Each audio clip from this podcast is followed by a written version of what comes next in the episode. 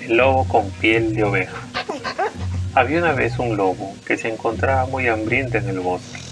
Llevaba días sin poder probar nada de comida, incapaz de cazar ninguna presa. Cansado, se acercó a una granja que conocía desde hace años. El dueño tenía muchas trampas para evitar a los lobos, protegiendo siempre a sus ovejas como si fuesen sus propias hijas. Después de mucho pensar, el lobo ideó el plan perfecto. Recorrió el bosque entero buscando a otros lobos para pedirles ayuda. Encontrando a un viejo lobo que nunca había pasado hambre en su vida.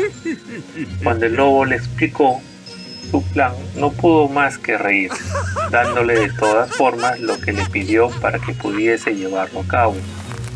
El viejo lobo entró a su guarida para buscar una piel vieja de oveja, limpia por las lluvias y lanosa al no haber salido de la cueva.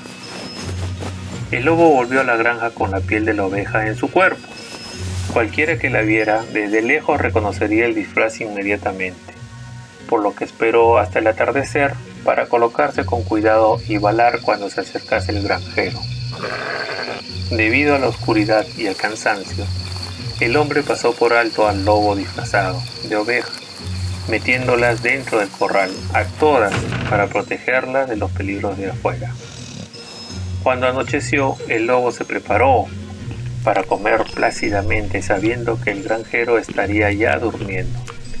De repente se encendió la luz, obligándole a quedarse muy quieto para que no la descubriera.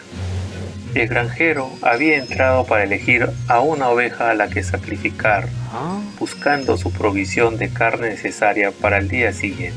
Sin fijarse mucho, escogió a una oveja al azar, resultando ser el lobo con la piel de oveja. Desde entonces los lobos del bosque aprendieron que es mejor aparentar ser lobo y seguir esforzándose por conseguir comida que tratar de ser otra cosa diferente para conseguir lo mismo de una forma.